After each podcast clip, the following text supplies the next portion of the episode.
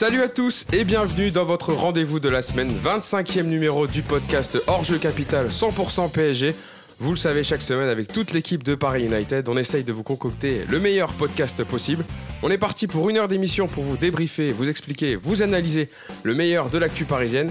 Je rappelle que le podcast est disponible sur toutes les plateformes, hein, notamment dès sa sortie sur le site de Paris United, sur Deezer, Spotify, Apple Podcast et SoundCloud. Vous n'avez aucune raison de, de ne pas nous voir et de nous écouter. Et une nouvelle fois aujourd'hui, beaucoup de choses à décrypter. Et pour m'accompagner dans ma tâche en ce jeudi 5 mars 2020, la crème de la crème pour commencer la plaque tournante de ce podcast, Mousse. Comment ça va, Mousse? Salut Hugo, salut tout le monde. Pour Bah, ceux écoute, qui ne le savent pas, Mousse Panam sur Twitter, évidemment. Oui, voilà, c'est ça. Actif Le sur les- discret Mousse Paname. ouais. Discret Mousse Panam. ouais. À côté de toi également, en titulaire indiscutable, Yacine Amned. Comment ça va, Yacine? Salut à tous, ça va, merci. Toi aussi, tu es de plus en plus actif Le, sur le Twitter. meilleur, ouais. le meilleur ami de Kurzawa. Depuis que tu as rejoint le, le réseau social à l'oiseau bleu, je vois que tu es très, très vindicatif dessus. Mais, mais on aime ça, on aime ça. Et notre invité cette semaine est un grand spécialiste du PSG, donc il devait être sur ce podcast. Également, également très actif euh, sur, euh, sur Ah, Twitter, pression là. Ah où il gazouille ses avis tranchés sur le club de la capitale, ancien rédacteur en chef de 442 en France et Football 365. Il nous fait le plaisir d'être avec nous aujourd'hui. Comment ça va, Nicolas Puravo? Salut tout le monde, bah, ça va bien, plaisir partagé. Merci de l'invitation, je suis ravi d'être avec vous. Eh bah, plaisir partagé également. Et justement, dans, dans le sommet, à ce dont on va parler aujourd'hui en première partie, évidemment, la victoire du Paris Saint-Germain 5 buts à 1 hier au Parc OL. Euh, une victoire qui a mis du temps à se dessiner, mais le PSG qui s'est finalement qualifié pour la finale de Coupe de France. Mais c'était surtout une répétition générale avant le match retour euh, en Ligue des Champions mercredi prochain. On passera ensuite à notre 1-2 et cette semaine, notre débat. Quelle tactique adopter pour gagner contre Dortmund avec euh, tous les blessés et les suspendus Et enfin, on terminera euh, le podcast avec notre deuxième partie, J-7 avant Dortmund. Et oui, c'est mercredi prochain, 11 mars. Euh, Entre-temps, il y aura un match de Ligue 1 contre Strasbourg samedi au stade de la Méno. On, se- demandera quel compo aligner. Est-ce que Touré a tranché entre Cavani et Cardi Quelle doublette mettre? Et aussi euh, par rapport au coronavirus, voilà, possiblement un match à huis clos. On a entendu euh, euh, les ministres Serons-nous vivants d'ici C'est ça. d'ici le 11 accéder mars au match, voilà, une possibilité de, de match à huis clos, on, on regardera tout ça. Je le disais donc pour commencer ce podcast, on va revenir sur la victoire hier soir du Paris Saint-Germain face à Lyon 5 buts à 1 en demi-finale de Coupe de France. Terrier qui avait ouvert le score euh, ah, grâce à une magnifique boulette de Kurzawa qui avait relancé euh, un peu mal sur Mbappé. Ensuite euh, Mbappé qui a lui justement directement égalisé 3 minutes après sur corner sur un corner de Sarabia. Et enfin euh, le carton rouge de, Marsal qui a un peu débloqué la situation et qui a permis au Paris Saint-Germain de l'emporter. Alors déjà un petit rappel quand même parce que le PSG qui est au rendez-vous dans les coupes, une sixième finale de Coupe de France consécutive, finaliste des 11 sur 11 des 12 dernières euh, coupes nationales et le PSG donc qui disputera la 18e finale de Coupe de France de son histoire. Seul Marseille a fait mieux avec 19. Mais par contre, le PSG peut remporter sa 13e Coupe de France. Ça, c'est ce qu'aucun autre club français n'a fait. Donc voilà, il fallait quand même le rappeler. Parce que je sais que je pense qu'on va dire quand même pas mal de choses un peu négatives, malgré euh, l'ampleur du score. Alors déjà, première réaction, euh, messieurs, à chaud. Euh, Nico, je vais me tourner vers toi. Que retenir au lendemain de cette qualification? Est-ce que tu retiens en premier la qualification, un enseignement sur les matchs, les 60 euh, minutes poussives? Il y, a- plein de choses à retenir, je pense. Déjà, la, première chose, c'est quand même effectivement la victoire et la qualification. C'est la finalité d'une soirée comme ça. On est en coupe, il y a une finale en jeu, le PSG va gagner 5-1 au- sur le stade, sur le terrain de Lyon. C'est pas anodin, il faut pas non plus euh, dénigrer ce, genre de résultat. Après, c'est vrai que sur la manière, il y a plein de choses à dire sur l'état physique de certains joueurs, sur le collectif, sur les automatismes, sur la fluidité du jeu. Il y a, effectivement plein de choses à, à corriger, c'est évident. On va pas dire que le PSG a fait le match de l'année. Moi, je préfère quand même retenir le positif d'une soirée comme ça, à savoir 5-1 à Lyon, c'est pas rien. Mousse, est-ce que tu vas dans, dans le même sens que, que Nico? Ouais, absolument. Moi, je suis, euh, je, préfère retenir le résultat parce qu'au bout, il y a une finale. Euh, on n'oublie pas la saison dernière. hein, euh, donc, on a, on a été sorti lamentablement de Coupe de la Ligue contre, Guingamp. Eh oui. Et ensuite, on, on perd un match à notre portée face à Rennes en finale au, au- au Stade de France. Donc moi, d'abord, je suis content qu'on qu'on ait la chance de disputer deux finales. Donc on, y est. Et puis après, on reviendra en, détail sur le match. Une première mi-temps euh, plus que poussive du côté parisien face à une belle équipe de Lyon. Il faut le, souligner aussi. Mais euh, ouais, un match euh, bizarre comme l'a titré l'ami Yacine dans son, dans son après-match. Bizarre, un match bizarre. Voilà. Yacine, toi, qu'est-ce que tu fais comme, euh, comme débrief de ce, à- au lendemain de, de cette victoire Évidemment, je vais en pas aller dans le même sens que les autres. Il aime bien prendre la non, moi, moi, je, je peux pas retenir que ça parce que effectivement, c'est bien, t'es en finale, il y a pas de problème, c'est c'est c'est c'est le résultat. Euh, mais je suis obligé de retenir autre chose parce que dans le papier que j'avais fait sur Lyon justement avant le match, j'avais expliqué que Lyon sur les trois derniers matchs avait craqué en seconde période. C'est-à-dire qu'en fait, c'est pas nous qui les faisons craquer, c'est Lyon qui a un problème en seconde période et ça s'est vérifié contre la Juve notamment et contre Saint-Etienne aussi. Saint-Etienne qui est 19e, qui est, qui est très mal, qui, qui, souffre, non, qui est 17e, 17e. Ouais, euh, qui souffre et Lyon avait déjà souffert en deuxième mi-temps. Donc en fait, c'est aussi Lyon qui, euh, qui, euh, qui, euh, qui, a craqué régulièrement. Donc c'est-à-dire que c'est pas c'est pas parce que Paris a fait ce qu'il fallait pour les faire craquer. Et pour moi, ça me pose problème parce que euh, Lyon a un déficit physique, parce que les joueurs enchaînent. Euh, pour plein de raisons, parce que Lyon, en fait, euh, ils ont du retard au classement, ils peuvent plus faire tourner, il faut qu'ils prennent des points tout le temps. Et en fait, Rudy Garcia n'a plus trop le choix. Il a trouvé une équipe, il faut qu'il il faut qu'il prenne les points, donc il fait jouer les mêmes joueurs. D'ailleurs, ils avaient parlé, ils avaient dit peut-être qu'ils feraient tourner un peu. Voilà, et il peut pas parce euh, que bah, tu peux pas faire tourner. il Voilà, mais tu peux pas faire tourner une demi-finale euh, malgré tout. Puis il a trouvé sa Même- compo Voilà. fois, donc. euh, Euh, dès que dès que Guimaraes a baissé un peu de pied, que Awar a été un peu moins visible, ben voilà, Lyon, Lyon s'écroule. C'est c'est c'est juste ce qui s'est passé les matchs d'avant. Euh, après, euh, le seul point, enfin. Le seul truc que j'aime pas entendre, c'est euh, le carton rouge, c'est le tournant du match. Mais en fait, le carton rouge, ça fait déjà partie d'un match. Si tu prends un rouge, c'est qu'il y a une raison. C'était son deuxième jaune. Et la troisième chose, c'est qu'il défend ah très oui, mal cor- Carton jaune. Non, mais voilà, totalement c'est-à-dire que- une main, euh, voilà, les bras décollés du corps en Et oiseau. voilà, un mais quand on dit ça tout le temps, on a l'impression que ah s'il y avait pas eu ce carton rouge, mais le carton rouge il y est parce qu'il y a des raisons à ça. C'est pas juste Non, le. mais ce que, je pense que ce que les gens veulent dire, Oui. c'est que à 11 contre 11, euh, je pense qu'il n'y aurait pas eu un carton. Ouais, mais il a pris un c'est- jaune c'est sur un une faute. Non, non, mais ça, je et, et voilà, donc sûr. donc Ah, c'est- voilà. c'est c'est de la faute du défenseur, Euh, voilà. Mais je pense que, et moi je, je le pense vraiment, je pense qu'à 11 contre 11 jusqu'à la 90e minute, en, sachant que Paris, ces derniers matchs, ils ont toujours en deuxième mi-temps pareil, hein, 10-15 minutes où ils reculent, ils paniquent. Et, euh, et voilà. Et n'oublie pas qu'il y a eu un, un arrêt de Kyler Navas. Alors il me semble que c'était à 1-1 Ouais, Terrier. Exactement. Hein, face à euh, face avec euh, Terrier. Dembélé la laisse avec la passer, super fin de Dembélé. Mm. sur Kerrer Donc voilà, euh, je pense que c'est euh, vis-à-vis de tous ces paramètres Ouais. que je pense qu'à à 11 contre 11, ça aurait été beaucoup, euh, beaucoup plus difficile. La, la Ouais. Juve était 11 aussi. La- Oui, oui. Lyon a eu le même creux physique contre la Juve. Oui, c'est pour ça. À l'arrivée, la Juve perd 1-0. Euh, oui, il y a, effectivement, il y a l'action de Dembélé. Mais on- faut pas oublier que c'était Lyon en face. Lyon, en ce Ouais, moment, c'est quand même une belle équipe. Ouais. Comme, comme tu le dis, ils ont trouvé un beau système, un beau milieu. Moi, je trouve que pendant une heure, ça fait jeu égal les deux équipes. Effectivement, on a tous envie que le PSG soit au-dessus de ses adversaires, écrase tout. En face, c'est un huitième de finaliste de Ligue des Champions, c'est une belle équipe. À l'heure de jeu, effectivement, il plonge, je suis d'accord. Après le, carton rouge, tout ça, ça fausse effectivement un petit peu la, la vision qu'on du résultat. Mais malgré tout, tu me parles de l'action de, de- de Terrier, bah, il y a aussi un poteau de Cavani. Enfin, il C'est un match à l'arrivée relativement équilibré pendant une heure. C'est une demi-finale ouverte. Je pense malgré tout que ce creux physique de Lyon à 11 ou à 10, il serait arrivé de toute manière. oui, ça c'est sûr. Et qu'à mon avis, le résultat final, il n'aurait peut-être pas été de 5-1, mais que Paris, au moment où Lyon commence à, à baisser et qu'il y a ce carton rouge, commence à être moins bien déjà. Donc, euh, je vois, j'ai pas trop la même vision du coup par rapport à cette, euh, à cette exigence qu'on a sur le PSG. Non, parce que sur, euh, Paris, c'est vrai, Paris s'est créé quand même des occasions hier, ça c'est vrai. On n'a pas non plus subi des, des vagues. En fait, c'était. Ils pendant on va dire 30, qu'ils 40 évoluaient assez haut, quoi. Ils étaient- Voilà. ils un pressing, Mais Paris euh, aussi, en fait, les deux équipes ont ouvert le jeu. Donc, euh, on va dire jusqu'à la 35e. euh, parce qu'après, jusqu'à la mi-temps, ça s'était un peu calmé. Mais une bonne demi-heure en première mi-temps, c'est vrai que les deux équipes se sont, se sont bien livrées. Et. Moi, ce que je regrette un peu, c'est vrai qu'on a manqué un peu de maîtrise, en fait. C'est ça qui m'a gêné. Et évidemment qu'on est obligé de penser à mercredi prochain et, et de faire le comparatif entre Lyon et, et Dortmund, en sachant que Dortmund a un effectif euh, autrement plus calibré que celui de Lyon. Et donc, c'est pour ça que je pense que beaucoup sont restés sur leur faim, parce qu'on n'a pas une maîtrise totale. C'est de là que viennent nos inquiétudes, en fait. C'est un peu ce qui ressort, Mousse, et je me tourne vers toi, Yacine, c'est ce que disaient un peu les, les- les observateurs hier. Est-ce que le Paris Saint-Germain, justement, a manqué justement de maîtrise et a fait la différence par ses individualités et qu'on n'a pas vraiment, on n'est pas vraiment rassuré, on va dire, une semaine avant Dortmund avec un match comme Lyon hier où il y avait de l'intensité? Bah, de toute façon, euh, si, on regarde bien les matchs depuis un certain temps, en décembre, on avait l'impression d'avoir trouvé un collectif. Depuis, je suis désolé, on n'a pas de collectif. On, on fait des différences sur des, sur des exploits individuels, sur des buts euh, un peu venus d'ailleurs, mais, mais pas sur le collectif. Et hier, et hier, encore une fois, je regardais sur certaines actions.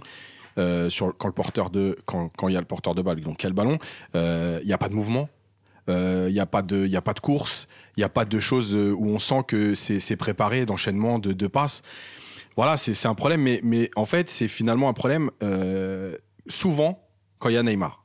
Et j'ai l'impression que, alors je sais pas si c'est Tourelle dans les consignes ou quoi, mais ou, le, les joueurs, mais quand il y a Neymar, il y a, y a un problème de, de fluidité de jeu. Euh, ça veut pas dire que Neymar est nul ou quoi, mais ça veut dire que quand il est là, il, il, il absorbe tellement tout que, que du coup, il y a des choses qui se passent plus à côté. Puis- Et on l'a vu, par exemple, le match du Real Madrid encore une fois, on peut tout dire, le Real Madrid était moins bien à ce moment-là, etc. Mais dans le collectif, il y avait quelque chose. Euh, on l'a plus jamais retrouvé, ça, ben je suis voilà. d'accord. Donc, Ça, c'est donc, vrai.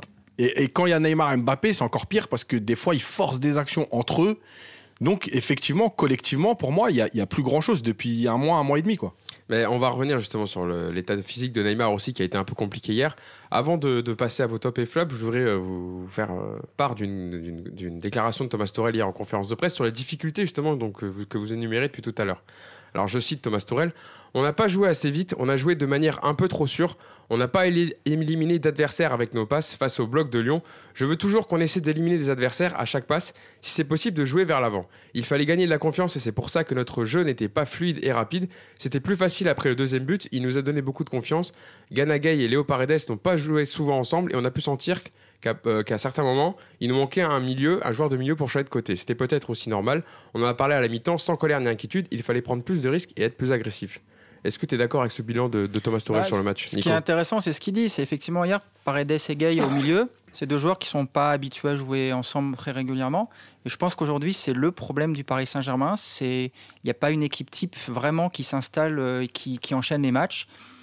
Je pense même, on en parlera plus tard, que le, le 4-4-2 aujourd'hui ne correspond pas du tout au profil des joueurs euh, actuels du PSG. Et tout ça fait que, comme, comme le dit euh, Yacine avec, avec justesse, il y a, il n'y a pas aujourd'hui une force collective, il n'y a pas de projet de jeu, on a l'impression qu'il n'y a, pas de- il y a pas de ligne de passe euh, prédéfinie. Il n'y a a- pas de lien, quoi. entre- voilà, on, entre se, on se- on se remet aux exploits individuels. Alors, ça, ça passe contre des équipes comme même contre Lyon, parce qu'on a, on a des joueurs extraordinaires individuellement, mais c'est vrai que collectivement, le travail fait depuis maintenant six mois, on se demande vraiment euh, où il est, quoi, où sont, où sont les résultats? Et c'est ce que je disais tout à l'heure. Et quand tu sais qu'en face de toi, tu vas avoir Dortmund qui est, qui est vraiment tout le contraire, c'est-à-dire c'est un bloc équipe, c'est-à-dire qu'ils attaquent à 11, ils défendent à 11. D'où d'où les inquiétudes de beaucoup de supporters parisiens. Et euh, on avait euh, trois matchs pour préparer euh, ce huitième de finale retour. Il en reste Là, un, c'est le, c'est le deuxième. On n'a pas vu grand-chose, malheureusement, même si le résultat est bon et même, sur, euh, même si euh, quelques ind- individualités ont, ont rassuré plutôt hier. Pour le reste, c'est très très inquiétant parce qu'on a, on pensait justement que Lyon, ça allait être l'équipe. euh, et en plus, Yacine l'avait écrit, c'est vrai qu'ils ils évoluent parfois un peu comme, euh, comme Dortmund. Donc euh, moi, je, je pensais vraiment voir un, un, un Paris qui allait maîtriser son sujet. Alors je m'attendais pas à, ce qu'il y ait un carton, tu vois. Mais au moins qu'on maîtrise collectivement et même un 0, 2-0, moi j'aurais été content. Mais j'aurais j'aurais préféré que le contenu du match soit meilleur. Yacine. Euh, deux petites choses. Alors déjà, euh, je vais revenir sur, un truc que j'aime bien parce qu'il est aussi critiqué, mais je vois, vois pas comment, c'est l'absence de Verratti, encore une fois, parce que c'est finalement le seul joueur qui est capable de faire ce lien entre la défense et l'attaque. Euh, ça, c'est la première chose. La deuxième chose, j'ai envie de dire à Tourelle, ok, et Paredes, euh, ils ont pas beaucoup de temps de jeu ensemble, mais de la faute à qui? Ça fait combien de temps Eh qu'on ben, dit qu'il fallait justement, La installer réponse est dans la question. la- Voilà. la- la- fallait installer un milieu de terrain justement en prévision du fait que Verratti soit suspendu contre Dortmund et préparer quelque chose. Il a mis Marquinhos euh, contre Bordeaux, je crois, Euh, et, et- et finalement ou contre Dijon, non? Ouais, contre, Contre Dijon, ouais. il était, il était Contre Dijon. Ouais. Et, euh, et, et là, il lance Paredes aujourd'hui et il dit ils ont pas assez de temps de jeu. Mais qu'est-ce que tu as fait pour leur donner du temps de jeu? Bah, que c'est c'est trop facile. On ça. va y revenir tout à l'heure, mais la gestion quand même de certains joueurs de l'effectif de Tourelle est quand même honteuse, voire enfin catastrophique, voire honteuse. hein. Excusez-moi le Le terme. problème, c'est que vu le résultat d'hier, enfin quand je dis le résultat, c'est-à-dire la complicité entre Gay et, et, euh, et Paredes, qui n'a pas, à mon, à, à mon sens, super bien fonctionné. Bah, Qu'est-ce qu'il va en penser Bah. Tourelle Enfin, je- on sait ce qu'il en pense parce qu'il l'a dit. euh, donc pour lui, ça lui a pas plu. Et il parle d'un troisième. Donc euh, franchement, hein, mercredi prochain, euh, c'est possible qu'il nous sorte encore une compo euh, Mais justement, derrière les fagots où tout le monde va être surpris et peut-être rajouter encore un milieu. ça sera euh, l'objet. C'est pas très lisible hein, ce que sera va faire l'objet la du Thomas 1-2, Tuchel. Ouais. On en parlera, mais juste sur la. Il avait dit aussi, euh, Thomas Tourelle, après le match sur, euh, sur Paredes, justement. On avait réfléchi à ça, donc titulariser Paredes ce soir, euh, hier soir pardon, pour Dortmund. Et c'était nécessaire que Paredes joue pour avoir des minutes du rythme, vu que Marco Verratti est suspendu. Ils ont la même personnalité de joueur. Les deux cherchent toujours la solution C'est offensive. incroyable. Ils sont très forts avec le ballon, ils ne le perdent pas facilement. J'ai envie de dire, mais alors pourquoi tu l'as pas fait jouer une Euh, minute contre Dortmund? C'est Pourquoi tu l'as pas fait jouer contre Dijon? Euh. Enfin, si, il est rentré contre Dijon justement, et on l'a vu qu'il avait apporté Nico notamment des passes euh, tranchantes, des passes laser qui avaient Ouais, fait gagner. qui- bah voilà, donc dont vient le but euh, de Les deux, de- les deux. de- d'Mbappé. Ouais, les deux, les deux derniers buts. les de deux derniers buts. C'est c'est sa part de Paredes. Donc euh, j'ai envie de te dire, bah Tourelle, c'est peut-être euh, Mais hier, a Paredes, c'est c'est- c'est vraiment ce qu'il a voulu faire. hein. Mm. Mais parfois, moi je l'ai vu à un moment, je crois que c'était Sarabia qui a pas pris la profondeur. Et, euh, et Paredes euh, voulait vraiment tout de suite, tu vois, il fait le geste. Mm. Et il y va pas. C'est- Mais Sarabia n'y va pas. Et il s'énerve. Enfin, c'est pas qu'il s'énerve, hein, mais il fait un geste. Ouais, ouais. Et puis finalement, il finit par, la- par faire une passe en retrait, mais avec dépit. Et tu sens que lui, il veut jouer que vers l'avant. Ouais. Mais comme l'a a dit Nico tout à l'heure, il faut Ouais. des mecs aussi pour jouer avec. euh, tu vois, qui prennent la profondeur, qui font des fasse appels. des appels. Mais on avait Cavani pourtant hier sur le terrain. Ouais. Je crois que Pa- Paredes, il a cette qualité de passe, tout le monde le sait. Et Bien sûr, effectivement, euh, on l'a vu contre Dijon, il a une vraie qualité de passe vers l'avant, qui casse des lignes, un peu comme Verratti. C'est d'ailleurs les- quasiment les deux seuls milieux qui ont ce Ouais. profil. Paredes, après, il est, euh, il est aussi euh, un petit peu euh, emprisonné par le système, par les joueurs qu'il a autour de lui. Et hier, il joue beaucoup trop bas, Paredes. Pas, pas parce qu'il le veut, je pense, parce qu'il n'y a pas de solution de, de relance au, Ouais, derrière. donc il va chercher les ballons. Ça étend les lignes. On retrouve avec Gay qui est très loin de Paredes, donc d'où la- l'absence de complicité entre les deux. Parce que Paredes, à chaque fois qu'il a joué, on lui a collé un milieu différent à chaque fois. Il a jamais joué avec le ou rarement, il a Avec enchaîné des ouais. matchs avec le même milieu, etc. Et Gay, c'est un profil qui est complètement différent. Euh, même si hier, effectivement, il n'a pas fait un grand match, il n'a pas été nul non plus. Euh, Idrissa Gay, moi, je l'ai vu quand même courir, couvrir, essayer de faire ce qu'il pouvait. Après, il est- Gra- il est- a récupéré quelques ballons On en parlera dans les top et flops. Je Ouais, pas- bien sûr. Là, je parle vraiment de, de manière générale. Donc euh, là, il a fait un test. euh, je sais pas ce qui, je sais pas ce qui va se passer mercredi prochain, mais honnêtement, euh, s'il s'arrête au 4-4-2, bon, on fera le Mm. débat tout à l'heure. euh, si vraiment il pense mettre euh, Paredes et, et Gay, il va falloir les réinstaller samedi face à face à Strasbourg. On verra. Yacine, avant de passer au top et flop. Ouais, c'était par rapport au positionnement de Paredes. Et, et encore une fois, le problème, c'est que comme on n'a pas de collectif, parce que c'est le collectif en fait qui fait briller les individualités normalement. Et le problème, c'est que comme Kerrer, quand il a le ballon, il a 42 fièvres. Bah non, mais il faut dire la vérité. Donc en fait, il peut pas relancer. Donc Paredes, il est obligé de venir chercher les ballons. Et comme en plus Marquinhos hier, notamment en première mi-temps, et j'ai trouvé ça, enfin bizarre, euh, il a beaucoup reculé par rapport à d'habitude, mais parce qu'il avait Kerrer à côté de lui. Et ben en fait, c'est toute cette animation qui est- donc la première mi-temps quand il fait l'analyse sur la première mi-temps sur le fait que Paredes Gay, oui effectivement ils ont pas beaucoup joué ensemble, donc déjà c'est un premier problème. Mais en fait c'est toute l'animation, Marquinhos qui recule, Kerrer qui peut pas relancer.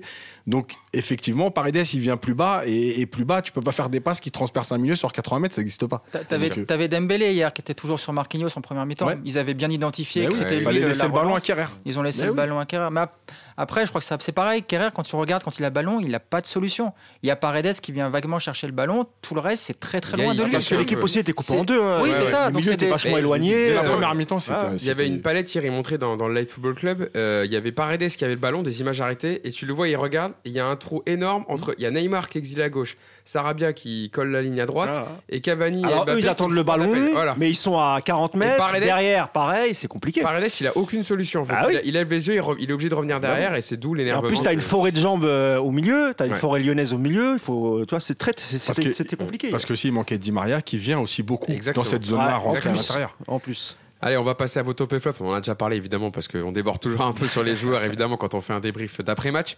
Euh, on va commencer par les tops. Euh, bah, donc pour aller dans la continuité, Yacine, toi c'était Paredes justement sur son match. Donc je pense que c'est aussi dans l'optique de Dortmund, donc tu peux voilà l'intégrer dans. Voilà, c'est pas, c'est pas, c'est pas un top dans le sens, il a Voilà. fait un super match. C'est un top parce que pour moi, aujourd'hui, dans, dans ce qu'est le PSG et, l'absence de Verratti contre Dortmund, je vois pas d'autres joueurs en fait capables de faire, de faire, de faire le lien. Euh, dès le début du match, euh, comme l'a dit Mousse, il a cherché des passes justement qui cassaient les lignes. Il en a trouvé deux trois très, très fortes où il aime bien claquer le ballon comme ça. Euh, voilà. Mais pour moi aujourd'hui, je vois pas comment on peut se passer de Paredes au milieu de terrain contre Dortmund parce que parce qu'en fait, je vois pas comment le ballon peut arriver là-haut. Parce que euh, après, j'avais fait un papier aussi cette semaine où il y a eu quelques tweets des mecs qui disaient ouais, mais on a déjà Di Maria, euh, Neymar en organisateur. Ouais, mais si le ballon il leur arrive pas, tu peux avoir euh, même euh, devant. hein. bah, bien sûr, tu peux avoir même Messi, ça changera rien au problème. Donc, euh, donc voilà, et je pense qu'aujourd'hui, c'est le seul joueur capable de faire ça. Et il l'a fait, il l'a fait par moment hier, plus que Gay en tout cas. Donc, donc aujourd'hui, voilà, c'est c'est pour ça que c'est un top dans le sens où je pense qu'au niveau du jeu, c'est celui qui aujourd'hui peut apporter le plus en l'absence de Verratti. Euh, Nico, on va passer à toi. Ton top, on n'en a pas parlé encore. C'est Kylian Mbappé qui a marqué un, un triplé hier et qui était plutôt bon. Alors, notamment, évidemment, quand il y a le carton rouge, il y a plus d'espace. Et on le sait, euh, Mbappé est un joueur d'espace, donc il s'est régalé euh, quand Lyon était réduit à 10. Ouais, j'ai pas pris de risque hein, pour ma première ici. Je me suis dit, euh, T'as bien fait. je vais assurer le coup sur le top. Euh, ouais, bah, au- au-delà des trois buts, moi, ce que je trouve intéressant avec Mbappé là depuis deux matchs, c'est que on a retrouvé euh, vraiment un joueur avec du jus, avec de l'explosivité dans ses accélérations, avec, il est inspiré dans ses dribbles. Je trouve qu'on a un petit peu retrouvé un Mbappé un peu plus tueur que ce, qui était le cas début, début janvier. Moi, j'étais très inquiet de, de ce qu'il donnait. Même son match à Dortmund, j'ai été vraiment très déçu. Là, à une semaine du retour, j'ai l'impression que c'est euh, le jour parisien sur lequel on va pouvoir se reposer parce que faut pas se leurrer, on va pas trouver un collectif ultra huilé en une semaine. Donc, euh, a priori, je pense que c'est la bonne nouvelle pour Tourelle, c'est qu'il va pouvoir compter sur un Mbappé qui, qui revient vraiment très très fort. Il y a une stat intéressante depuis justement le match aller contre Dortmund. En trois matchs, il a mis six buts et une passe décisive, Mousse. Donc c'est vrai que c'est, comme le dit Nico, c'est assez intéressant quand même d'avoir Quand, tu, Mbappé qui quand revient. tu le fais jouer à son poste, il n'y a pas de souci. Bah oui. Au match aller, il l'a- il l'a fait jouer en pointe. Et on sait que ça marche pas, on sait que ça fonctionne pas. Alors j'espère qu'il va pas nous bon, Tourelle, il mauvaises pas les mêmes matchs que nous, j'ai l'impression. donc, Bah, euh, c'est ça le truc. C'est- C'est-à-dire que sur, sur son côté gauche, bah, parfait, super. hein. Euh, De toute façon, même à droite, parfois il se déporte aussi, donc il n'y a pas de problème. c'est vrai que la gauche, c'est quand il rentre comme ça dans l'axe, c'est, il est assez Mm. Il est, il est- il est il est- inarrêtable. il est très très fort et comme l'a dit euh, l'ami Nico, euh, ouais, tu, tu sens que tu le retrouves un peu. Il est, il est frais, un peu plus altruiste. Il a, il a fait pas mal de centres parce que parfois Ouais, d'habitude tu crois qu'il va centrer, mais en fait, euh, tu vois, il, essaye de la mettre dans le petit filet. euh. là hier, ça va, il a fait le job. euh, donc euh, non, non, moi je suis, euh, j'ai- j'avais choisi moi aussi à vrai dire Mbappé en top. Je l'ai laissé à, Nico parce que pas- pour le côté aussi rassurant à, une semaine de Dortmund. ouais. Yacine, toi, tu veux dire un petit mot sur Mbappé ou on passe, euh, on passe directement Non, bah, tout a été dit, je pense. euh, voilà, il a retrouvé des jambes, en tout cas, ça c'est le plus important, je pense, parce qu'il a besoin de, il a besoin de ça. Donc, euh, Il est à, quand même, euh, depuis le début de saison, il a 30 buts et 17 passes décisives quand même Mbappé, hein, à noter. Donc euh, niveau stat, euh, il, est, il est toujours là. On va passer à notre dernier top. euh, c'est toi, Mousse, sur Kyler Navas, le gardien costaricien qui a fait euh, notamment euh, l'arrêt qu'il fallait au, au un partout, justement, on en parlait tout à l'heure. Sur Bah, c'est surtout pour ça, voilà. C'est ouais. ça, c'est vraiment l'impact player, euh, Kyler Navas, parce que l'arrêt qu'il fait, euh, si- s'il le fait pas, il y a 2-1 pour Lyon, euh, ils sont pas encore à 10. Ça peut, être, ça, peut être une fin de, une fin de match compliquée. euh, et s'il y, avait, eu- s'il y avait eu défaite au bout, euh, je vous laisse imaginer la psychose qu'aurait régné autour du PSG jusqu'au 11 mars. Donc il nous a évité ça. Et rien que pour ça, il mérite mon, euh, Exact, mon bon point. Et, et voilà, ça- ça- c'est un joueur sur lequel on va pouvoir compter euh, cette saison, la saison d'après et encore la saison d'après. On- Depuis, euh, depuis le début de l'RQSI, il y, a eu- il y a toujours eu un souci avec les gardiens. Toujours, toujours, toujours. On n'a jamais eu un, un, un gardien, euh, tu vois, euh, rassurant. ouais, rassurant. Ah, dont on se- numéro un, Voilà, type, euh, dont on se dit, c'est bon, on Cyril peut y aller. Voilà, c'est, on sait qu'il va nous sortir un ou deux arrêts décisifs dans le match. Ça a été le cas hier. C'est un mec rassurant, rassurant pour les défenseurs qui sont devant, rassurant pour nous supporters. Donc voilà, il fait, euh, il, il sort toujours à bon escient. Il, la- parce que pour moi, l'arrêt qu'il fait face à Terrier, il est, il est très très difficile. hein. Il arrive vite Terrier. hein. Il faut, Ouais, il faut prendre la bonne euh, décision. Il faut, voilà, dans, sa tête, ça a dû aller très très vite. Mm. Et encore une fois, pour moi, c'est quand même un tournant. Donc, euh, chapeau Kyler. Et, euh, et, et surtout, c'est euh, pour tout ce qu'il a fait depuis, de- depuis son arrivée. Parce qu'hier, honnêtement, chercher des tops, il n'y avait pas beaucoup sur le, Ouais. sur le terrain. Ah, Malgré le score, euh, c'était difficile de, de trouver des mecs. Parce qu'au début, je voulais prendre même Sarabia. Ouais, et puis j'ai trouvé un peu son match un peu finalement un peu mitigé. Donc, euh, donc voilà, à part Mbappé euh, hier qui a fait un match. euh, un match plein et Navas qui nous a qui nous a sauvés honnêtement après euh, voilà quoi les autres il y a toujours il y a des des petites choses à redire quand même. ouais ouais ouais il y a- il y a Ah, mais- pas de- même Marquinhos euh, au- en défense centrale tu vois même s'il a pas fait un match dégueulasse attention il a réussi parfois à, à- à couper quelques balles mais tout de même quoi tu vois alors c'est peut-être parce qu'il était associé à à la- à l'ami Kerrer ouais. L'autre en- meilleur ami de Yacine tu on, vois va, mais- on va en parler justement. Mais c'est vrai que quand on quand on parle pas du gardien, c'est qu'en général c'est bon signe. Ça veut dire Ouais. que on a réglé un peu ces soucis là. Bah, quand tu vois qu'il y a Kerrer en défense centrale, c'est bien qu'il y ait Navas derrière, tu vois. Eh ben, me fais une euh, super passe des mousses parce qu'on va passer au flop.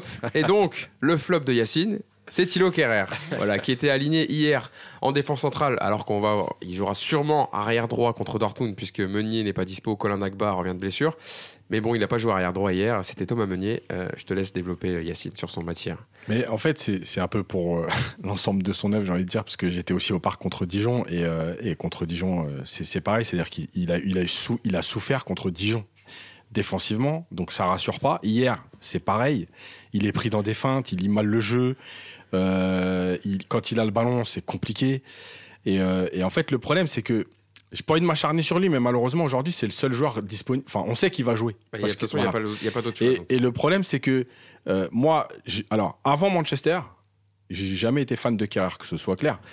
Mais euh, voilà, je trouvais qu'il progressait, qu'il y avait des choses qui s'amélioraient et tout. Depuis Manchester, euh, il y a quand même un, un énorme traumatisme parce que euh, personne ne me fera croire que ses prestations, elles viennent pas de là. Il a peur dans tout ce qu'il fait et il fait euh, contre Dijon, il fait encore deux passes à l'intérieur du jeu qui sont interceptées. Euh, tout ça, c'est- pas anodin. Et, et le problème, c'est qu'il va jouer contre Dortmund, un match au parc, un huitième de finale retour, il y a tout qui va revenir. Et déjà, il est pas serein. Mais comment ça va se passer euh, mer- mercredi prochain, quoi? Donc, euh, donc voilà. Et, et après, voilà, c'est- encore une fois, c'est la composition du groupe euh, du PSG. Euh, à la trêve, on avait fait d'ailleurs euh, un ou deux podcasts où on parlait est-ce qu'il faut prendre un latéral, pas un latéral, Ah, on, l'a etc. fait, on les a fait les débats. Voilà. On les a fait. Bah à l'arrivée, tu vas te retrouver avec Kerrer et j'ai envie d'y- j'ai envie d'y croire parce que parce que malgré tout, j'espère Parce que t'as pas le choix. non mais parce que voilà, on a envie d'y croire et puis voilà, mais mais c'est vrai que je suis pas je suis pas rassuré du tout quoi. Nico, Moi, je suis- sur Kerrer? Ouais, je suis pas, pas complètement d'accord sur le cas Kerrer parce que déjà, je trouve qu'il justement le, le traumatisme de Manchester, il y a plein de jeunes de son âge qui auraient complètement sombré. Lui, je trouve que justement, il, il a bien dressé euh, la, la barre depuis. Alors, il n'a pas beaucoup joué cette saison parce qu'il a eu Mmh, cette longue aussi. blessure. En plus, un coup à droite, un coup défense centrale, on ne sait jamais où est-ce qu'il va être aligné. Comme, comment tu veux trouver des repères euh, avec ce genre de, de- de gestion d'un joueur? Après, sur le joueur en lui-même, je trouve qu'il défend mieux que Meunier. Et rien que pour ça, moi déjà, je suis content qu'il y ait qui joue contre Dortmund. Ah, Il a, il a des défauts, hein, je suis d'accord, il n'est pas parfait.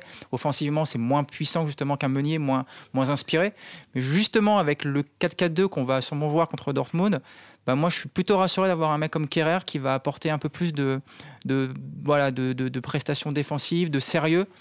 Il fera peut-être un ou deux ratés, je suis d'accord avec toi, et on est, c'est pas la garantie 100%, mais qui aujourd'hui est garanti 100% Ah non, en mais bien PSG sûr. C'est ce que les gens disaient, c'est que peut-être qu'on le verra moins euh, offensivement à Kerrer, mais peut-être défensivement, ce sera un peu plus rassurant que Thomas Meunier. Bon, J'espère. on espère, on espère. Nico, euh, je te laisse la main puisque tu avais la, la parole. Euh, on en a déjà parlé un peu tout à l'heure. Toi, ton flop sur le match, c'est Idrissa Gueye. Alors, je te laisse développer. par- Ouais, alors je veux pas pareil, je veux pas être trop méchant avec lui ou m'acharner parce que c'est un joueur que j'aime bien, mais je trouve que l'utilisation qu'on fait de lui aujourd'hui, ça m'oblige à le mettre dans un dans, dans un flop parce que voilà, dans un milieu à deux où il se retrouve souvent très très haut, l'utilisation du ballon, moi je suis pas du tout, c'est pas son rôle, on le sent. Il est en poté avec le ballon contre Dortmund, ça fait être une 4 fin. On s'en tire bien à Dortmund et euh, il fait deux trois erreurs Ouais. qui peuvent coûter très très cher. Et on le voit, il a cette tendance à se faire aspirer parce que bah, ça part d'une bonne volonté. Il veut apporter offensivement, il veut aider. Mais il n'a pas ces qualités-là. Et donc à l'arrivée, ça te Ouais, D'ailleurs, il s'est retrouvé hier deux trois fois en position de centré. Ouais, euh, mais il sait pas, c'est pas son Ouais, rôle. Il fait Alors deux, après, trois euh, touches de trop. euh. Toujours. Et puis ah, il n'a pas une Puis vision. Quand tu perds le ballon, faut revenir après. tu Ouais. vois. Et oui, puis bah, non, mais ouais, mais quand tu perds le ballon à Y a plus 30 mètres, personne, ouais, ouais. ça, quand il est à 70 mètres du but parisien, derrière, ça te laisse des boulevards. Et puis alors, Et je contre Dortmund, ça Et pardonnera je comprends pas hier du coup pourquoi on se retrouve avec un Paredes qui descend aussi bas chercher le ballon et Gay qui du coup se retrouve 20 mètres devant quoi. Pourquoi c'est pas déjà ne serait-ce que le contraire? Au moins voilà Gay pour faire la première relance tout court, un truc tout facile, il y a pas de souci. Mais là il s'est retrouvé un peu en tant que dépositaire du jeu dans l'axe puisque c'était euh, le désert total euh, dans ce secteur du jeu. Et à l'arrivée l'utilisation du ballon elle est, désastreuse pour pour hein. Et souvent aussi, j'ai l'impression, je sais pas ce que vous avez vu, les gars, mais j'ai l'impression qu'il se cachait quand Parles avait le ballon. Au lieu de proposer une solution, il restait un peu en retrait du genre, euh, vas-y, va vers l'avant, moi je reste derrière, je bloque. Mais au final, t'as quand même besoin, enfin, quand tu joues à deux milieux comme ça, dans un 4 enfin, un 4-2-4, si je peux appeler ça, au lieu qu'un 4-4-2, c'est que t'as besoin quand même de ton deuxième milieu pour justement sortir les ballons, euh, jouer euh, latéral ou, ou chercher, tu vois, ton milieu, de excentré. C'est une Et là, je suis désolé, Paredes c'est- qui est tout seul. Donc je veux bien une qu'on le dessus, de mais certains joueurs. Euh, je suis dispo, mais je suis pas trop dispo. Voilà, je suis là. C'est-à-dire que si on fait de la vidéo, le coach il va dire ouais, il- quand même il est jouable. Mais en même temps sur le terrain, il se met assez dans un angle où je suis visible, mais me donne pas trop le ballon. On Non, mais c'est- travaillé dans y a- un il y a- club, euh, Ah, bien sûr, il y a plein de joueurs qui sont, sont spécialistes de ce genre de choses. Euh, voilà, après, je suis désolé, mais Mousse, au moins, il pourra témoigner. Malheureusement, pour moi, c'est pas une surprise. C'est vrai ou pas? Ah, sur Gay, oui, oui. Bah, toi, je sais que c'était pas, Non, mais t'es pas voilà, un grand, grand fan d'Idrissa Gueye, oui. Ça, je ceux qui l'ont vu jouer à Everton et tout, ils savent que. Alors, déjà, on s'est trompé sur le profil, on l'avait dit. C'est-à-dire que apparemment Paris cherchait un 6.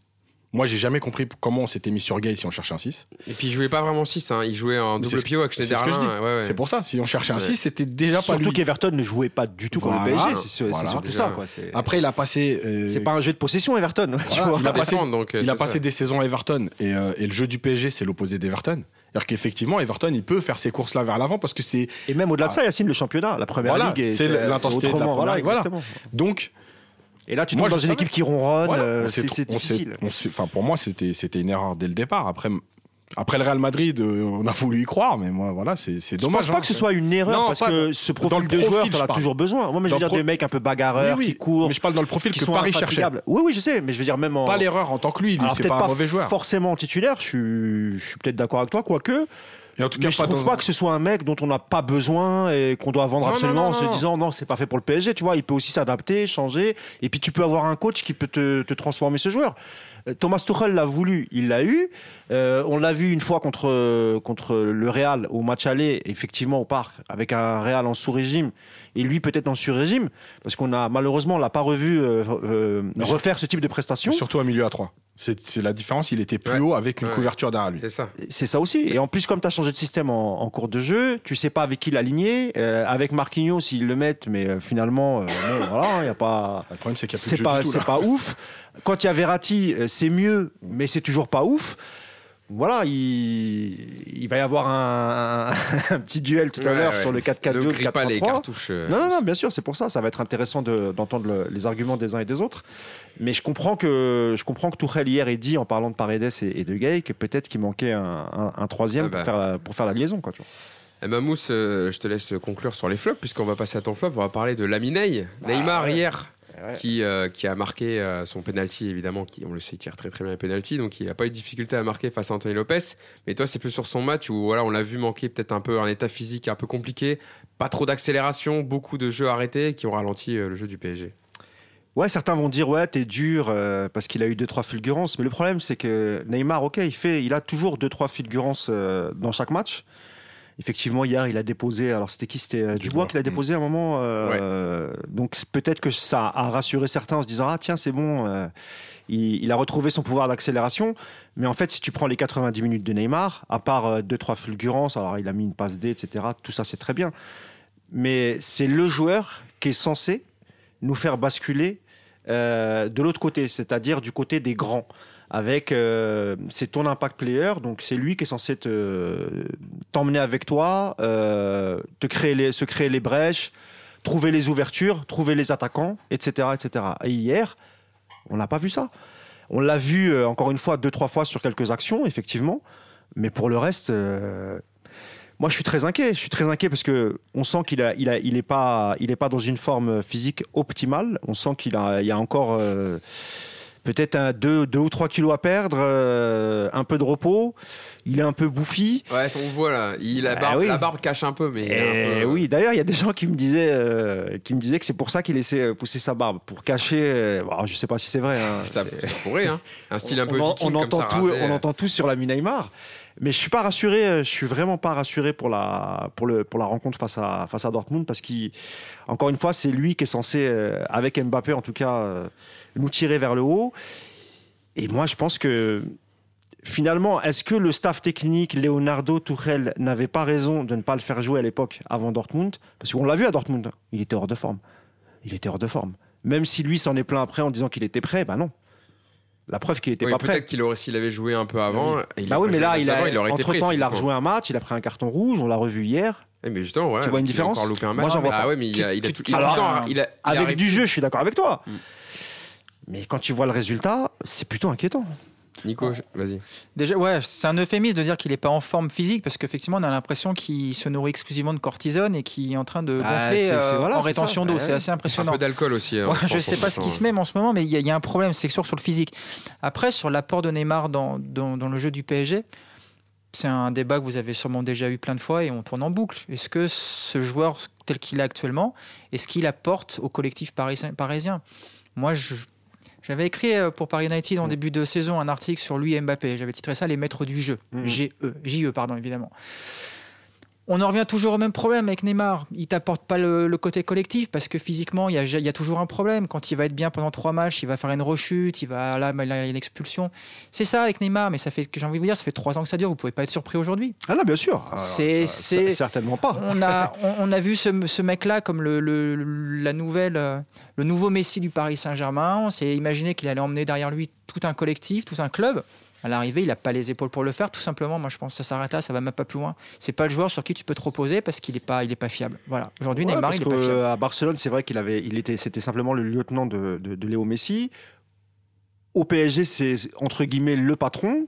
euh, dans tous les termes du vraiment tout- dans tous les sens du terme pardon que ce soit sur le terrain et, et en dehors il fait un peu ce qu'il veut et ça fonctionne pas Nico a raison ça fait c'est la troisième année et pour l'instant ça fonctionne pas alors en Ligue 1 évidemment comme je le disais tout à l'heure il fait des gestes extraordinaires le, le parc se lève et même dans les autres stades à l'extérieur, les gens sont contents.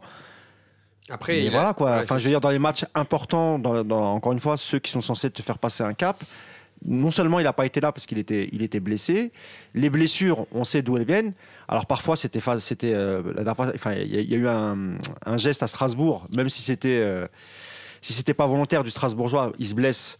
Mais il y a aussi son hygiène de vie qui fait qu'il ne peut pas tenir la cadence. C'est-à-dire que tu as 27, 27 ans, tu vas sur tes 20, ou, ou- il a fêté quoi C'est 27 ou c'est 28 euh, la Euh, fois 28 ans, C'est semble. 28 ans. Voilà, quand on se rappelle de Ronaldinho, qui est après, juste après ses 30 ans, il a complètement décliné.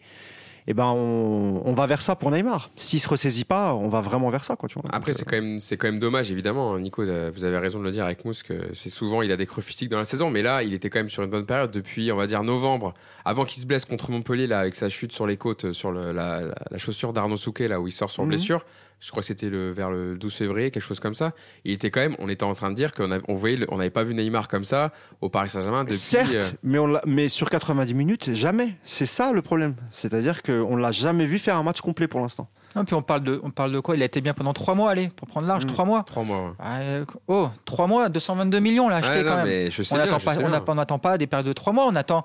Puis moi, ce qui me gêne, alors, on s'acharne un peu sur Neymar, mais c'est tout ce qu'il y a autour de lui dans ce club. Même alors, je, par, je parlerai même pas des privilèges, de tout ce qui s'est passé. euh, On en a déjà, on a tout dit, tout écrit là-dessus. Mais même le fait de, de considérer que c'est Neymar ta plaque tournante, que tout doit passer par lui, que tu construis le jeu pour lui, en faire quelque part un joueur que tu sors de ton collectif. À l'arrivée, on voit, on voit le problème. Ça ne marche pas. Et ça, ça, a été- ça, ça, ça a été un défaut de Thomas Tuchel qui, à chaque fois, il disait oui, avec Ney, sans Ney, c'est pas pareil. Quand tu es dans le vestiaire, tu entends ça.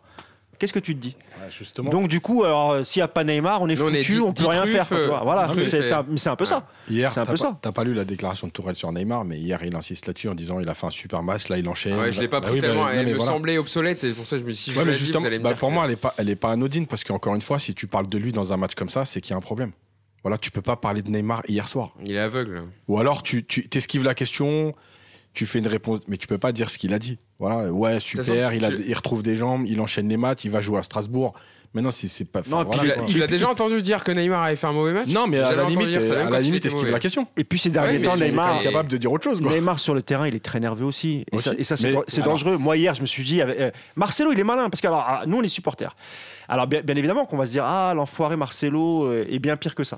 Mais en vérité, Marcelo, tu l'as dans, tu l'as dans ton équipe. C'est pas un super défenseur, hein, mais tu l'as dans ton équipe, t'es content. Il est malin, Marcelo. Hier, il s'est dit, il, a, il, a, il a vu le carton rouge, le dernier carton rouge de Neymar. Vous croyez quoi? Le mec, il l'a titillé. Il voulait, il voulait le faire sortir de ses gonds. C'est un spécialiste, Marcelo, pour ça. Il a même tenté de le faire avec Mbappé aussi. Et à chaque fois qu'il y a des, des PSG Lyon, des Lyon PSG, euh, quand Marcelo est sur le terrain, il y a toujours des histoires. Il n'y a pas que. PSG. hein. Le Marcelo est dans tous les coups. Ouais, ouais, bien sûr, mais bon, euh, que ce soit Ouais. contre Marseille ou le PSG, donc les deux gros clubs, il, est, il est particulièrement en forme. À, à- à chaque fois qu'il y a des matchs comme ça, Marcelo, il est en, il est en forme. Et hier, il, il aurait pu faire euh, péter un câble à Neymar. Et Neymar, j'ai l'impression que lui, se faire se prendre un carton rouge, c'est pas très gênant pour lui. Il va manquer des matchs de, coupe ou de Ligue 1. Tu vois, c'est pas, c'est pas très Après, très grave. euh, tu vois. pense que Bien au contraire. tu Il vois. prend, il prend le rouge aussi contre Dijon parce qu'on le sait quand euh, Neymar, il était frustré Neymar du match contre son match contre Bordeaux parce que je pense qu'il sait qu'il était pas bon Oui, sur ce aussi, match et- aussi, et, bien donc par frustration il vient tacler Sabali mais Mais je non, pense que c'était sur l'ensemble de son match Mais aussi. en fait, la nervosité de Neymar, elle vient, elle vient de tout ça. Ça veut dire qu'il est, il le sait qu'il est, il Bien est sûr. moins bien. Mais c'est pour ça. Donc il fait être- moins de différence, sait donc il insiste. Est-ce que Il- il psychologiquement, il, il, il se dit pas, euh, Kylian, euh, il, il enchaîne les buts, il en a non, 30. mais rappelez-vous euh, la première année à Marseille. Il est pas bon à Marseille et il prend un rouge en, en- à 30 minutes de la fin. C'est du Neymar, c'est-à-dire que quand il n'arrive pas à faire ce qu'il veut, parce qu'il a eu l'habitude quand même malgré tout de, de faire un peu ce qu'il veut sur le terrain, parce qu'il est très fort, et ben il, il- ça le frustre, il s'énerve et il pète les plombs. C'est arrivé à Barcelone, c'est arrivé à Marseille contre Marseille la première année, c'est arrivé là contre Bordeaux, ça arrivera encore hier. Franchement, je pense que si l'autre il le chauffe bien, je pense qu'il peut. Il peut Ah, moi, ça m'a fait peur. hein. Moi, je me Voilà, suis mais dit, il c'est va. Il n'y a pas que lui, hein. on regarde le match contre Dijon, ils sont tous nerveux sur le Oui, terrain. Ouais, vrai oui. aussi, ouais, c'est vrai. Et Ouais, ça, c'est vrai. ça, ça, quand même, ça traduit une, une atmosphère, une- Mhm. peut-être même une conscience qu'en fait, ils, ils- ils se rendent compte que ça tourne pas rond, que les grosses échéances, elles vont arriver et que s'il faut, là, dans une semaine, la saison, elle est Elle est quasiment terminée. Et par contre, ce qui est curieux, c'est que c'est que en dehors, en, en dehors du terrain, euh, tu sens, euh, tu vois, tu sens vraiment qu'il y a une bonne ambiance. Hein. C'est pas fin. Oui parce C'est-à-dire qu'on que les voit souvent sortir Alors, je- ensemble, à mettre des photos. Enfin, il y a des groupes, hein. Il y a les Sud-Américains et tout. Ils Mais c'est pas les uns contre les autres. ouais. C'est les uns sortent entre eux. les Et affinités. puis parfois mais- ils sont tous ensemble, Ouais. mais il n'y a pas de guerre de clans comme il y a pu en avoir il y a quelques années. Mhm. C'est pas du tout le cas. Donc comment ça se fait qu'ils n'arrivent pas à, Traduire à- ça sur le terrain, tu bah ouais, à se tuer pour les, les uns pour les autres sur le terrain? Ils jouent ensemble, ils s'amusent quoi, mais ils sont jamais, euh, tu vois? Problème de mentalité, ça, on en a souvent parlé, notamment Ah ouais. avec Yacine. Mais quand tu vas tomber sur le rouleau compresseur jaune là, euh, Ouais, mais t'as un, un entraîneur justement, c'est le rôle de Tourelle et c'est là où il, Oui, je euh, pense qu'il est en train de passer à côté de sa saison. C'est Ouais. que c'est à lui de canaliser tout ça, c'est à lui de, de dégager une, une sérénité, de, de mettre les joueurs dans, une, dans un cocon euh, collectif, j'appellerais ça. C'est-à-dire que on a, on- aujourd'hui, c'est pour ça la nervosité, c'est que personne ne, vra- ne vraiment sait ce qu'il a à faire. Ils, sont, ils se rendent compte que ça tourne pas rond. Alors ça, on l'avait, l'avait sorti sur Paris United. Juste un mot, euh, Tourelle, c'est pas ça en fait. Tourelle, il parle que à son 11. C'est-à-dire, il a ses joueurs, et il, il, concerne pas les autres. Du coup, quand, quand il fait appel aux autres, bah, tu vois le résultat. Et euh, notamment, il y a eu une grosse cassure avec, euh, avec Draxler à cause de ça. Et, euh, et tous les deux, ils quasiment ne se parlent plus.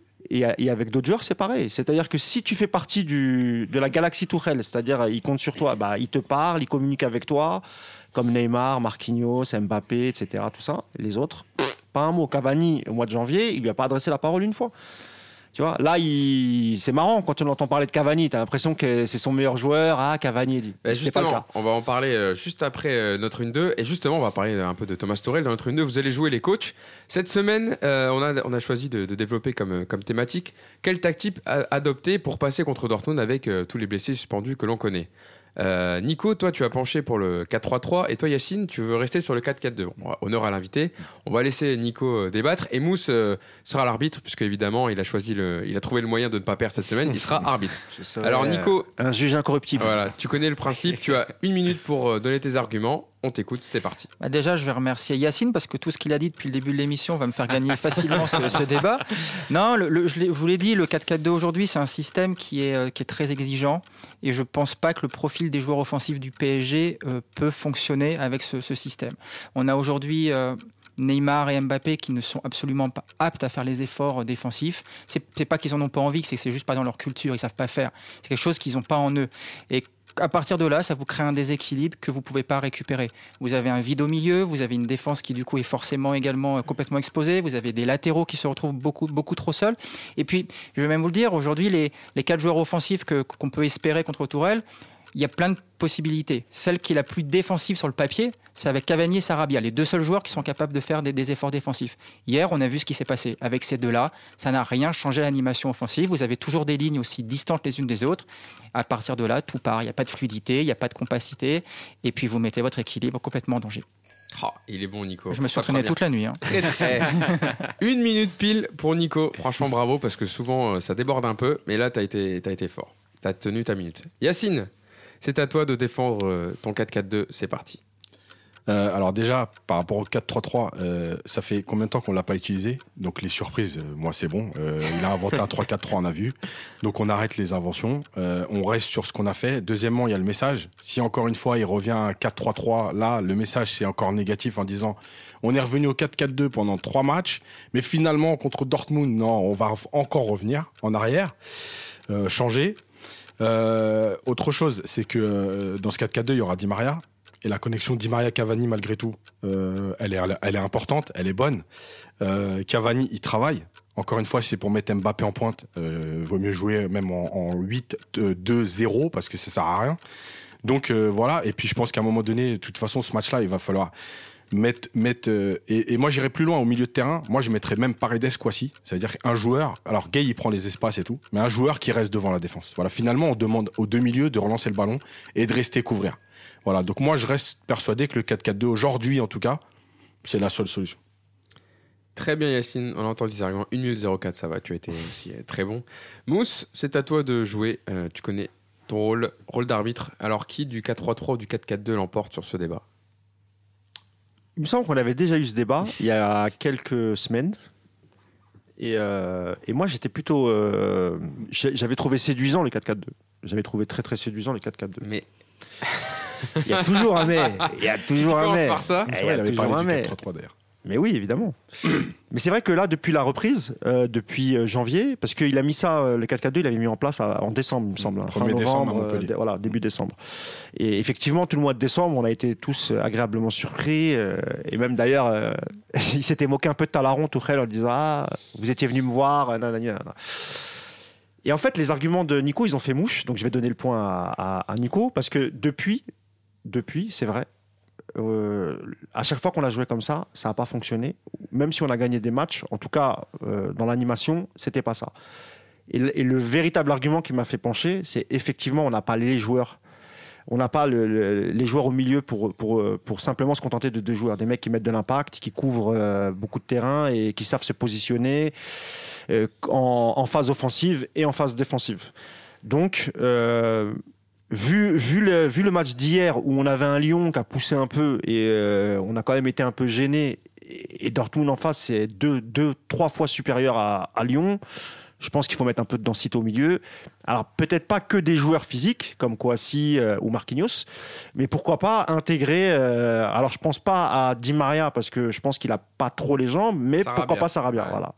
Donc ça peut être intéressant, un, un- peut-être un Kouassi effectivement en sentinelle, avec, un, avec devant lui un peu plus haut Paredes euh, Sarabia. Et, euh, et- Et en- mais tu, sacrifies, tu sacrifierais forcément Di Maria parce que Mbappé en neuf ça marche pas. Donc il faudrait mettre Mbappé sur un côté et Neymar euh, pareil. Et il faudrait mettre Icardi ou Cavani. Et dans cette optique, je pense que Cavani, euh, pour moi, pour le pour la pour la pour gêner la première relance adverse etc je pense que ouais, je pense que Cavani c'est mieux donc euh, félicitations Nico Ouais, félicitations pour ton premier point, Nico. Ce qui est terrible, c'est que je pense que Tourelle, il a conscience aussi qu'il peut pas mettre quatre joueurs offensifs. je suis d'accord Il le voit. D'ailleurs, sa composition surprise de Dortmund, elle est forcément le fruit de, cette, de, de ça. Il, il le sait. Alors, là où il se trompe à Dortmund, c'est qu'il nous met euh, Marquinhos en défense centrale et pas en sentinelle. Je pense que ne serait-ce que s'il il avait fait monter Marquis de cette ligne-là déjà, on n'aurait peut-être pas eu le même match.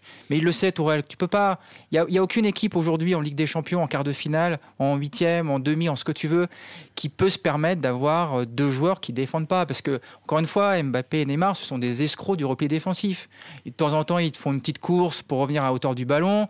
Ils font semblant un petit peu de défendre, mais ils défendent pas. c'est vrai parce que hier il fait un sprint Mbappé mais c'est juste pour montrer qu'il a couru arrivé devant Alors le joueur après, il s'est oui, arrêté, il s'est arrêté n'a pas- pas été Oui, il a pas été mettre le pied hein. Mais parce qu'encore une fois, tout à fait alors, raison là-dessus. Encore une fois, c'est pas dans leur ADN. Alors il faut pas leur, faut pas leur demander forcément de faire quelque Et chose. puis on joue en Ligue 1, capables. nous. on joue en Ligue 1, on n'a pas l'adversité.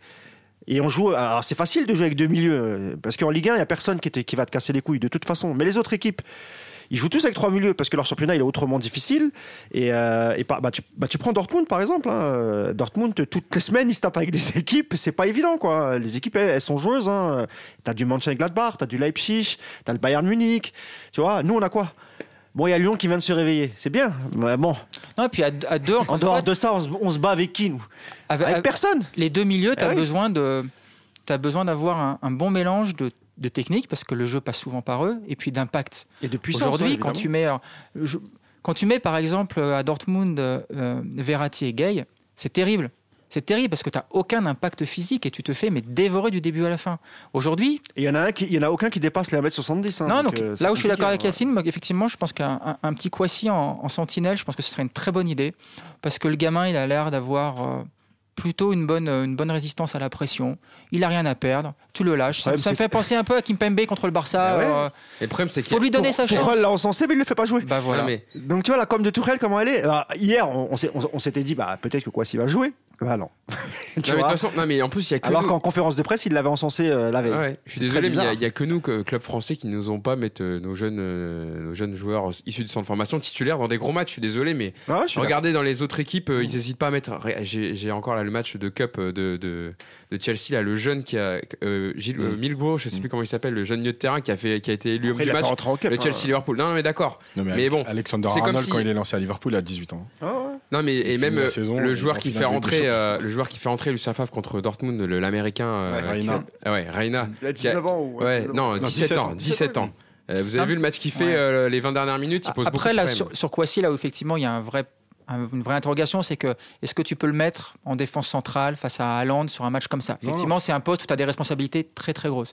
Mais au milieu de terrain, Ouais, en- rôle euh. sentinelle, bien encadré, avec du monde derrière, du monde devant, le gamin, il, il joue bien au ballon, il est, il est serein, il est en confiance. Effectivement, il faut le lancer. Maintenant, le problème, c'est que le match il est dans six jours, qu'il a pas Après, les gars s'étonnent au PSG pourquoi le mec hésite à signer aussi. C'est aussi, c'est aussi pour Là, ça qu'il veut pas signer. Parce que lui, il voit, il, il dit je fais des bons Zéro matchs, minute on contre Dortmund, jamais. hein. Voilà. Il sera à Leipzig, il sera à Leipzig, il est- mais, mais oui, Mais mais oui, même mais à Dortmund, il jouerait. Mais Même à Leipzig, tu jouerait, vois, la- leur défense. hein, Bah, euh, regarde Zagadou, il part, il, il part, à, il part à quel âge à, à Pareil, Dortmund? Il a 17, 19 ans 17, ou 18 ans, tu vois. ils les font quand Il, même. joue- ils il les joue peu de temps après, tu vois. Bundesliga, ils les font jouer hein, ou pas Mécano, euh, Konaté.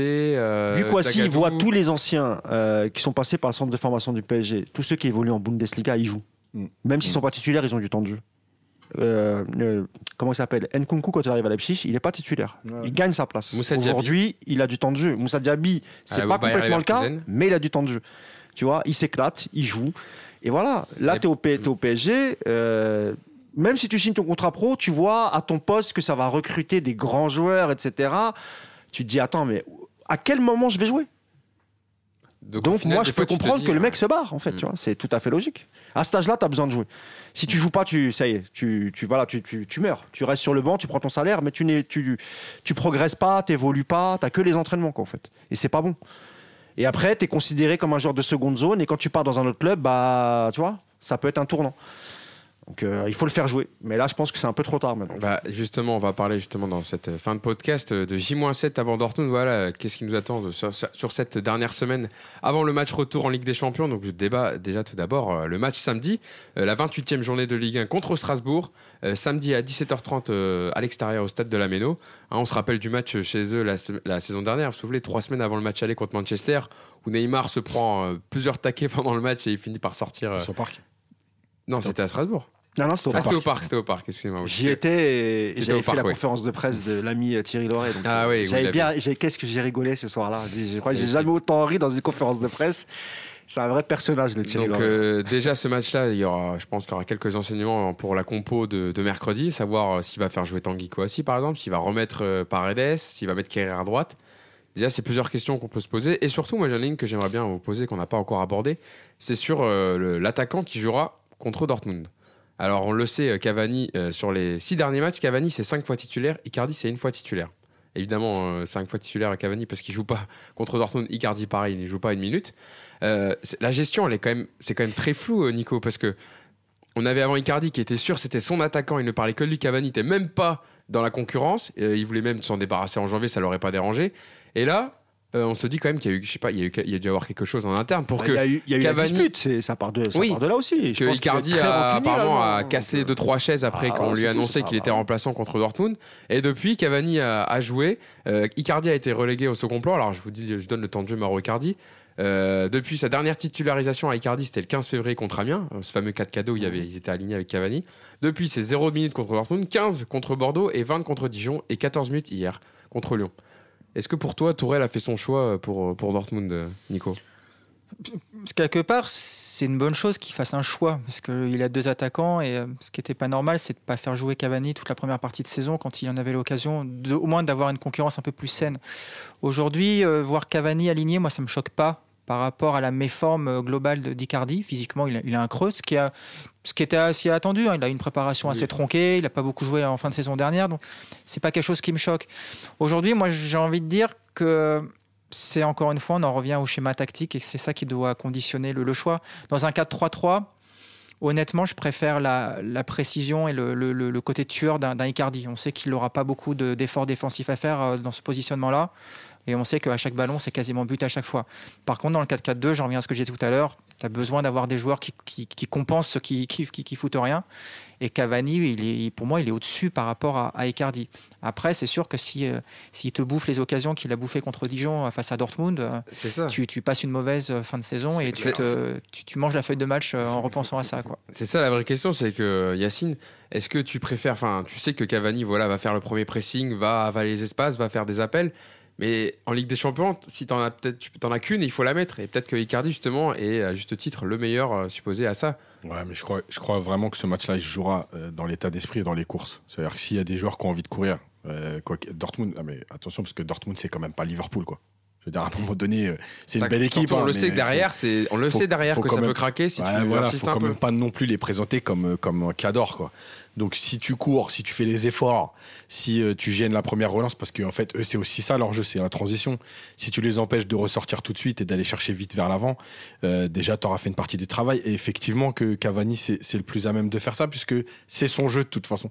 Euh, encore contre Dijon même Dijon qui n'attaque pratiquement jamais. Cavani, il a fait des replis au niveau de, de Gay et, et, Marquinhos quand il a commencé le match au milieu. Donc voilà, je pense que euh, oui, il s'est imposé parce qu'il a montré que, que déjà il avait retrouvé des jambes, il a retrouvé du coffre, euh, il a moins peur. Et, et, puis et puis il fait le travail. Voilà, quand tu as déjà deux joueurs sur sur trois ou quatre qui défendent pas, euh, vaut, vaut, mieux quand même que tu en aies un qui fasse l'effort devant.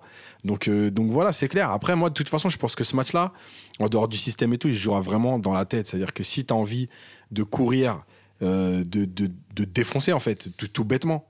Euh, ça passera parce que Dortmund c'est pas non plus une équipe de fous mais s'il y a un deux deux joueurs qui se cachent de toute façon ça passera pas Mousse, tu partages un peu cette opinion euh, sur, euh, sur la rivalité entre, enfin, le, le, possible alignement de que ce soit d'Icardi ou de Cavani? Moi, je pense que ce sera soit ni l'un ni l'autre, soit Cavani. S'il refait ça, ça, du non, système. hein. c'est impossible. Mais franchement, il peut pas remettre Mbappé seul. C'est Je- pour ça que j'y crois pas beaucoup. Mais je pense que si comment tu as besoin d'attaquer, de, de démarrer fort justement pense ce qu'il va match, mettre- t'es obligé de mettre au moins un des deux. C'est pas Moi, je pense qu'il va mettre Cavani. Il a plus le choix.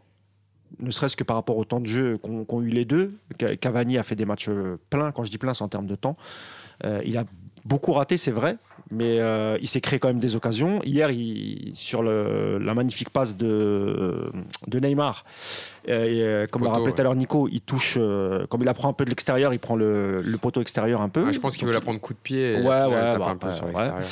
Et mais pareil pour le. Alors je pense que, que, l'ami Tourelle, il est malin. Il se dit c'est le dernier match. Enfin, ça, ça peut être le dernier match. Donc on joue au parc. Donc je vais mettre, je vais coucher sur la feuille de match l'idole du parc, Cavani. Déjà comme ça, au moins si on est éliminé, on ne voudra pas parce que j'ai mis le, joueur que les supporters euh, voulaient. Et je pense aussi qu'il en, veut énormément à, à Icardi, qu'il le- punit. Il ne le, il le mettra pas. Et je pense que tant que Tourelle sera là, eh ben, il aura beaucoup moins, moins de temps de jeu, euh, l'ami Icardi, et c'est dommage. Parce que je pense que ça va, ça va faire foirer son transfert, ces, ces histoires-là.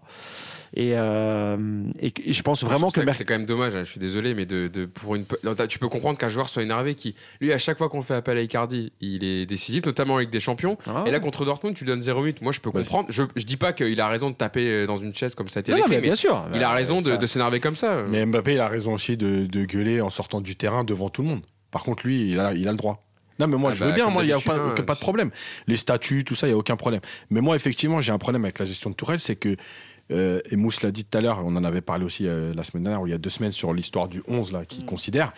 En fait, il a Icardi, il calcule pas Cavani. Quand ça bascule, il calcule plus Icardi. Et en fait, on se demande pourquoi Icardi est moins bien. Mais en fait, c'est un tout. C'est-à-dire que la confiance du coach, tu l'as plus, tu joues moins, t'es moins bien, euh, parce que d'un coup, Cavani, c'est lui qui enchaîne les matchs. Mais pourquoi il n'y a pas d'alternance? Pourquoi il fait rentrer euh, Icardi tout le temps à la euh, 78e, 82e Tu vas lui donner quoi comme temps? Jeu C'est quoi? 10 minutes donc, voilà, il y a cette gestion-là. C'est pareil avec Gay. On attendait Paredes depuis un certain temps. Gay, il a enchaîné tous les matchs. Et après, tu t'étonnes même que des fois, il soit fatigué. Mais en fait, c'est toi qui cherches ça. C'est c'est sa gestion. Moi, je veux. Et encore une fois, les joueurs, ils sont sur le terrain. L'attitude des joueurs, c'est eux. C'est eux qui décident de pas courir. C'est eux qui. Mais quand j'entends des gens dire ouais, faut arrêter de taper sur le coach. Mais en fait, un coach. Alors, soit un coach, ça sert à rien. Moi, je veux bien, il y a pas de problème. Soit à un moment donné, il peut pas être non plus dédouané de tout. Et sa gestion, elle est catastrophique. Pour moi, c'est Voilà. le pire coach de l'RQSI, Tourelle. Vraiment. Mais Ouais, euh, c'est pas un- une analyse euh, d'énervement. Mm. ou- moi, je prends juste les faits, en fait. Tu vois. C'est pas une question même de titre, hein, euh, parce qu'on pourrait dire c'est Unai Emery parce qu'il n'a pas été champion euh, une année sur deux, tu vois.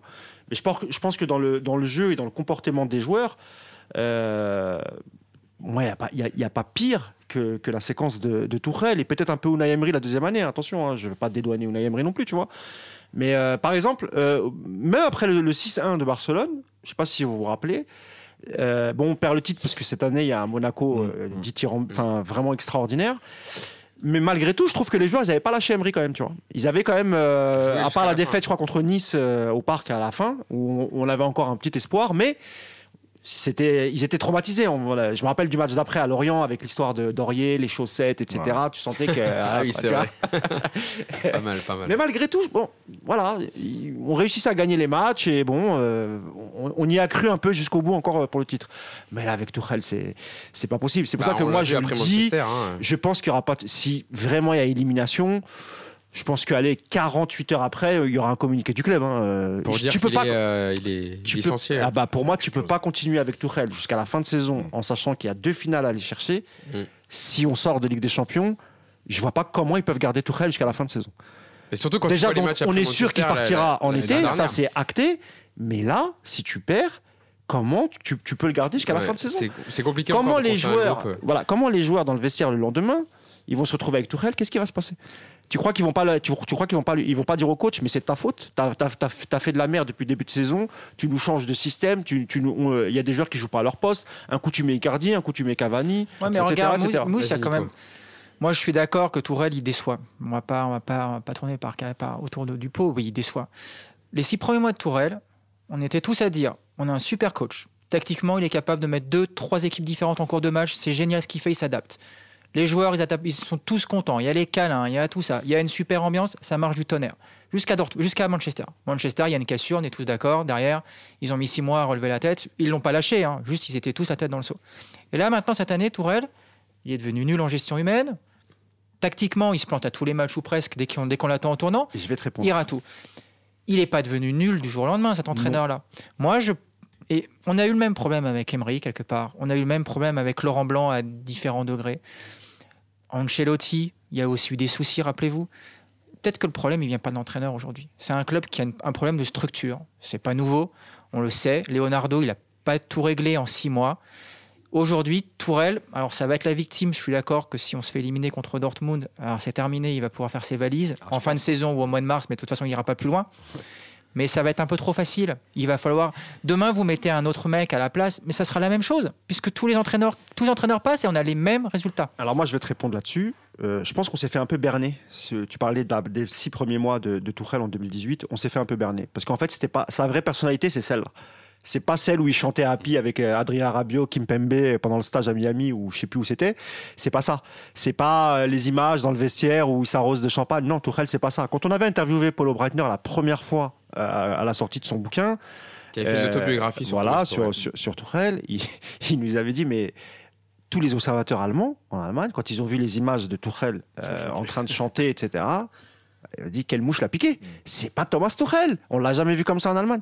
C'est un mec plutôt froid, qui est pas, qui est pas proche des, des supporters, qui est pas, tu vois. C'est un tacticien, un scientifique. Donc moi, quoi. ce qu'on peut lui reprocher à Tourelle, c'est pourquoi t'as pas euh, tout de suite été, pourquoi t'as voulu de vendre une image qui n'était pas la tienne? Quoi, pour juste pour séduire Neymar?